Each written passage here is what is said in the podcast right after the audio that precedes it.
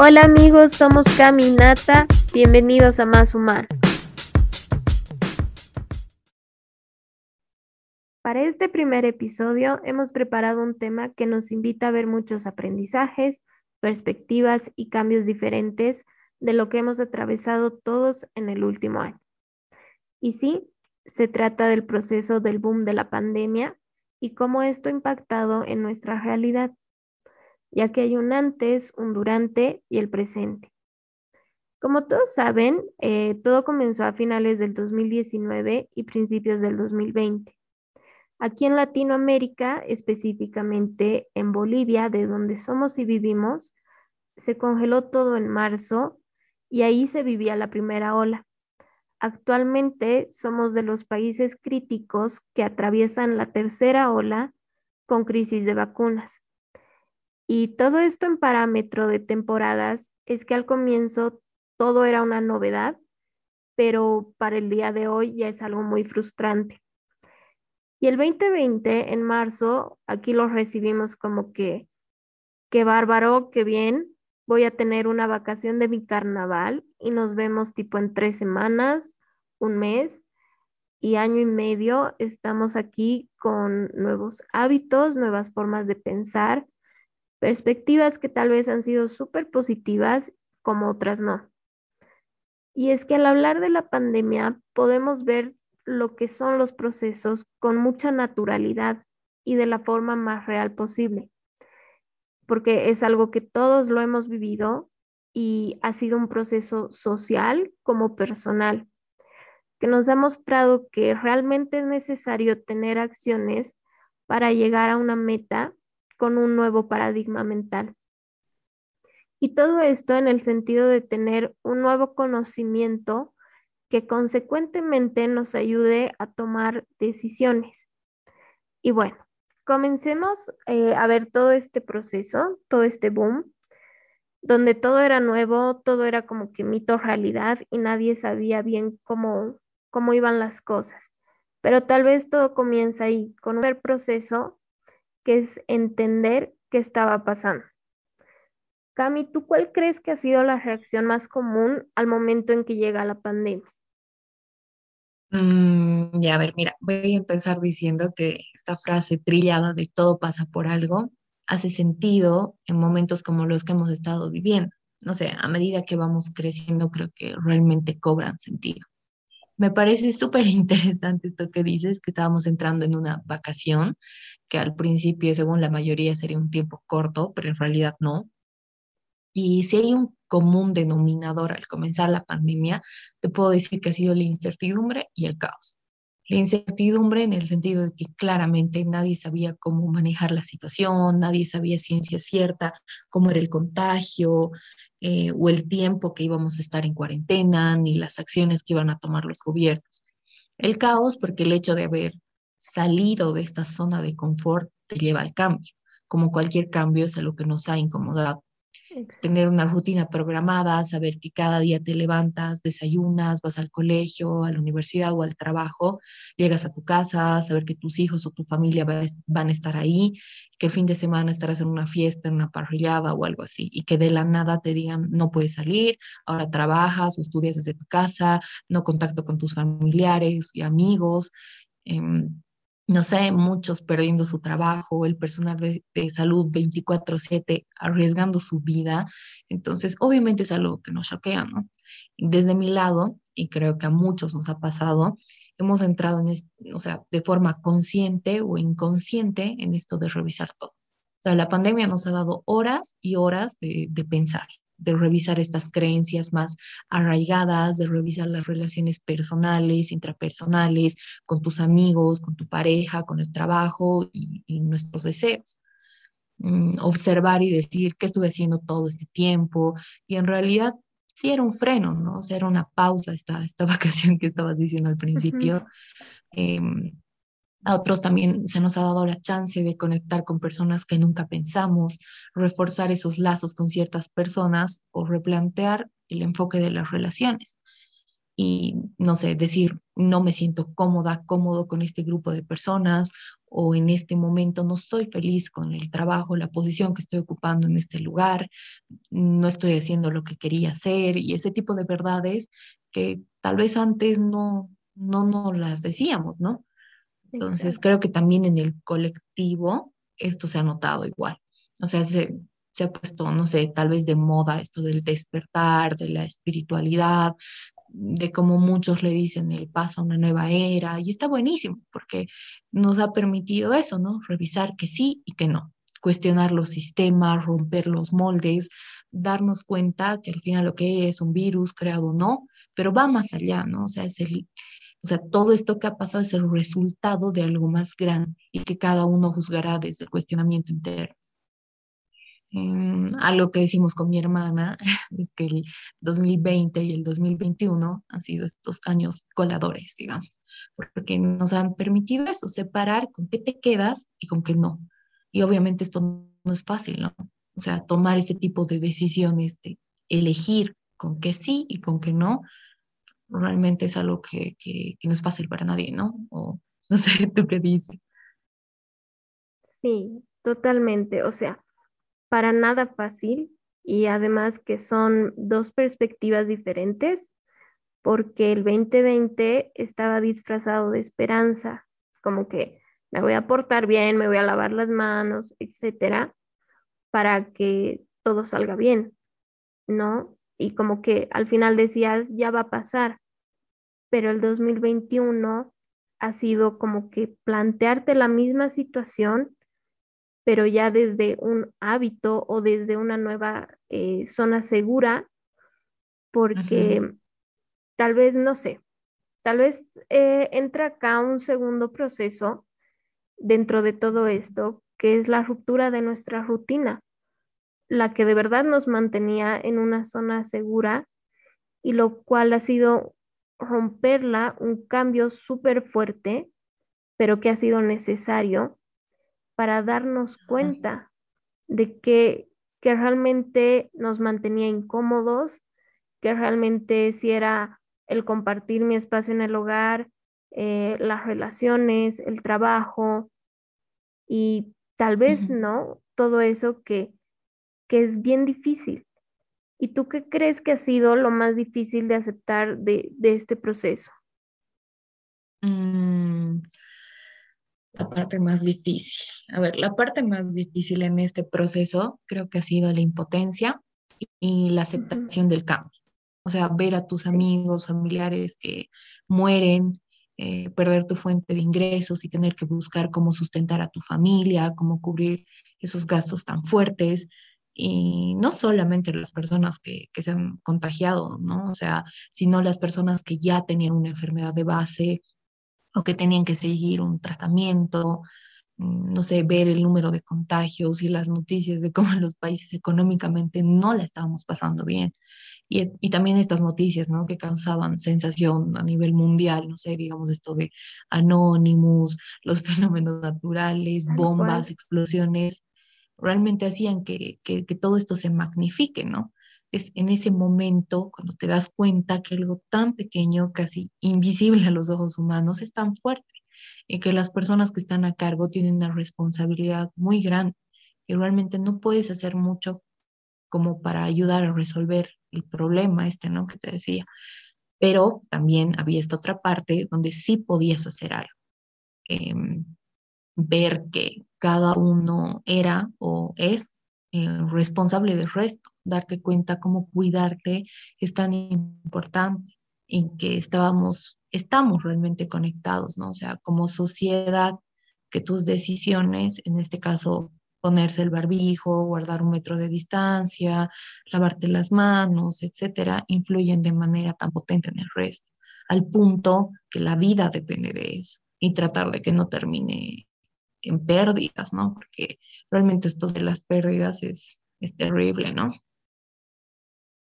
Sí, eh, yo creo que más que terrible es algo muy confrontante que nos posiciona ante algo súper inevitable porque de alguna manera sabes que hay algo o alguien que vas a perder, pero no estás listo o lista para cuando ese momento llega Y tal vez esto da paso a un tercer proceso, que es el perder algo, a alguien, ya sea de manera anticipada, accidentada o en época de pandemia, siempre va a implicar una crisis, siempre te lleva a, una crisis de, de conciencia donde hay preguntas que tal vez vas a poder responder, como habrán otras que no vas a poder.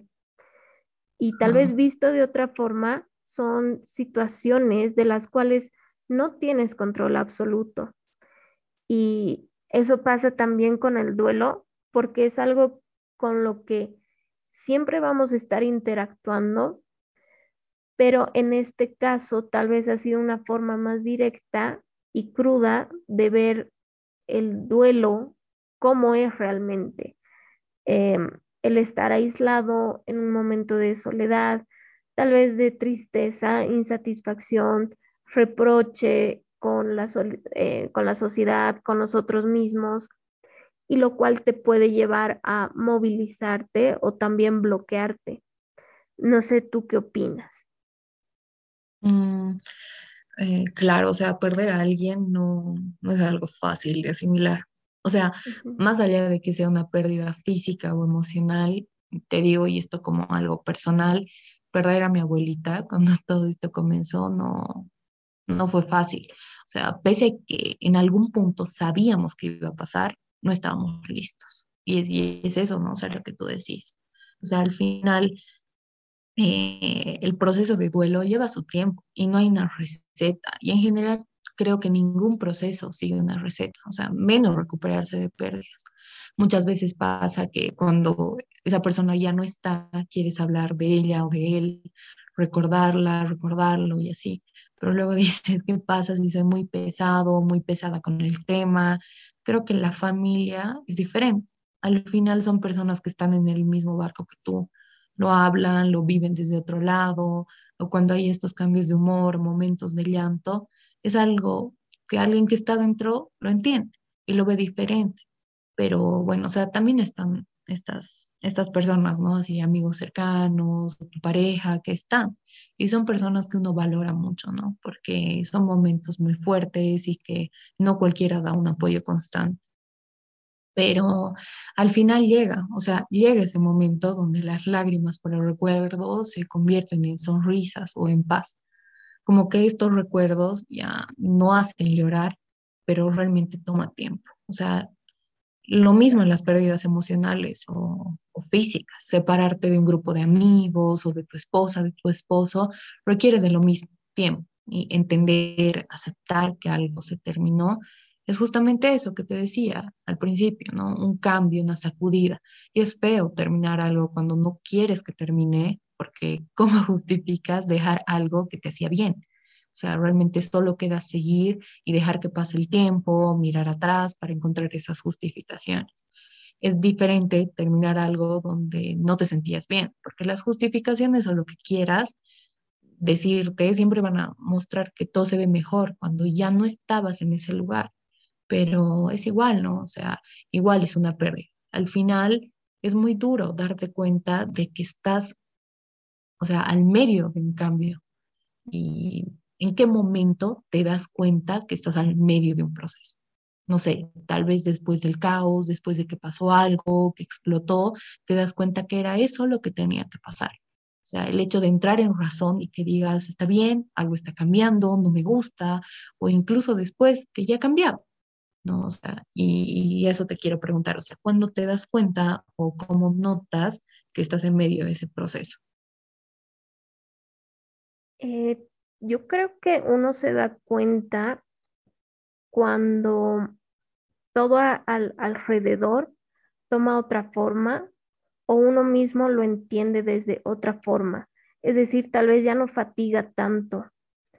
Y aparte, yo creo que este proceso del duelo no se vive de la misma manera en todas las personas. Sí tiene etapas, pero nunca serán las mismas para persona A y persona Z. Y por lo general también nuestros duelos son emocionales y lógicos. Y tal vez esto implica dar paso a un cuarto proceso que es aprender, crecer y agradecer. Todo esto implica una visión más amplia, más tranquila, más limpia de tu persona y tu situación, ya que cuando em, pasamos del momento de nuestra crisis o esta crisis existencial o de conciencia termina, ya el foco de atención se ha cambiado y viene el momento en que aprendemos tal vez que las cosas no pueden ir más rápido por más de que hagamos aquello que es o se creía imposible. No podemos controlar a los otros, pero sí podemos controlar eh, o mejorar nuestros pensamientos, hábitos, conductas, ya que cuando viene el cambio o se vive ese momento de cambio, la gran diferencia es también darnos cuenta que ha sido necesario para cambiar y que en el momento en que nos convencemos, este cambio es lo más duradero posible. Y si nos damos cuenta, realmente necesitábamos pasar por todo aquello para poder evaluar, para poder hacer pequeños cambios grandes que nos lleven a agradecer por todo aquello y nos sitúen en un presente. Sí. claro, o sea, creo, y te digo esto como conclusión, digamos, así como para englobar todo esto que, estamos diciendo, es la paciencia. O sea, suena así pesado y repetitivo y así, ¿no? Pero es la paciencia. O sea, una que te das cuenta que estás en medio de un cambio en tu vida es importante porque te haces consciente de eso y a partir de ello dices cómo me muevo. Algo ha cambiado, ahora me hago cargo de mis decisiones, mm, no sé. Eh, tipo, no, no, no estoy bien en mi trabajo y sé que quiero salir de acá, ¿cuál será mi siguiente paso? Tipo, no sé, dejo el trabajo, busco otro, emprendo. Esto de los emprendimientos me ha parecido increíble porque el ser humano tiene esa capacidad de resiliencia, ¿no? O sea, ahí notas y, lo hemos visto, tantos emprendimientos y, y, lindo ver cómo unos apoyan a otros, ver cómo le doy solución a este problema que tengo, o sea, buscas esa solución. Entonces, no sé, un 2021 con desafíos más grandes, o así lo he visto, con nuevas cepas y una pandemia que sigue, pero hay vacunas hay y no mueren nuestras ganas de seguir, de luchar. Seguimos viendo estas personas increíbles que son los médicos. Mira, o sea, realmente ver médicos, enfermeras que están, que dedican su tiempo con amor, paciencia y apoyo, porque el apoyo emocional en medio de, la enfermedad es muy importante y recibirlo de alguien externo, ¿sí? Y, y, que pasa horas de horas cansado, cansada y que además se expone dejando atrás su familia, es algo que te deja choqueado, ¿no? Y bueno, esto que te decía de la, de la paciencia para, no sé, desde el, desde el tiempo, o sea, cuando tomas tus decisiones hasta que hagan efecto si quieres, o sea, para poder ver estos resultados, realmente se requiere de, de tiempo, ¿no? Mm, no sé, creo que lo veo desde ese lado. ¿Y tú con qué te quedas de los, de los dos años, digamos, de esto que estábamos diciendo y de los procesos y, todo lo demás? Mm, a ver, yo, yo me quedo con que los procesos son parte de nuestra evolución humana, que, que, literalmente es la forma en que vamos a DJ evolucionar o, pasamos por esa metamorfosis para adaptarnos, para aprender y crecer. Creo que en el momento en que acepto, y tal vez algunos también acepten todo, eh, las decisiones cambian y al cambiar las decisiones nos llevan a otro lugar. Y también creo que hemos visto y, y, se ha demostrado en nuestras familias, amigos, conocidos, que no hay una sola forma de zona de confort. Y cuando sales de ella, puedes reconocer un todo, reconocer con los demás y reconocerte también a ti. Eh, creo que el 2020 ha sido salir de nuestra zona segura y el 2021 es aprender a lidiar con esta nueva zona creada, aceptando lo que pasó, lo que fue el durante y haciéndome o haciéndonos cargo de, de nuestro presente. ¿Tú, Cami, con qué te quedas? Mm, a ver, tal vez con un 2020 de, de, acomodarse a estas nuevas situaciones y tomar los cambios inesperados como una oportunidad para ver la vida desde otro lado, con estas nuevas herramientas, con estas mm, partes redescubiertas, con estas creencias reformuladas y tal vez con un 2021 donde todo lo nuevo va tomando forma. Y esto que decíamos de la paciencia, para entender que toma tiempo ver los resultados de nuestras decisiones. Y no sé, no sé si la pandemia nos hizo mejores, pero estoy segura que, nos movió. Sí, pero estoy segura que, que, nos movió todo, o sea, ha dado paso a sentir cosas nuevas, buenas y malas. Que antes no habíamos sentido, nos hizo más sensibles, hemos visto lados en nosotros mismos y en los demás que nada antes había podido sacar. Entonces, con eso, con eso me quedo. Qué bonito y qué bonito también ver y poder hablar de esto porque al final seguimos aprendiendo. Ajá, exacto. Sí, y creo que está bueno, ¿no? Hacer eh, esta revisión de dónde estamos y cómo estamos en este momento con todo este gran cambio, ¿no? Que hemos venido teniendo ya ¿cuánto? Un año y medio, más o menos, un poco más, ¿no? Sí. Sí. Sí. Tal cual. Y bueno, chicos, chicas, esperamos que algo de lo que hoy escuchan de verdad les sirva. Sí, sí, de verdad que sí. Y les ayude eh, un poquito más a su comunicación interna y con los demás. Gracias por escuchar este primer episodio. Chao. No te olvides seguirnos en nuestras redes para no perderte nada de nuestro contenido. Nos encuentras en Instagram como máshumanos.bo y en Facebook como Más Humanos.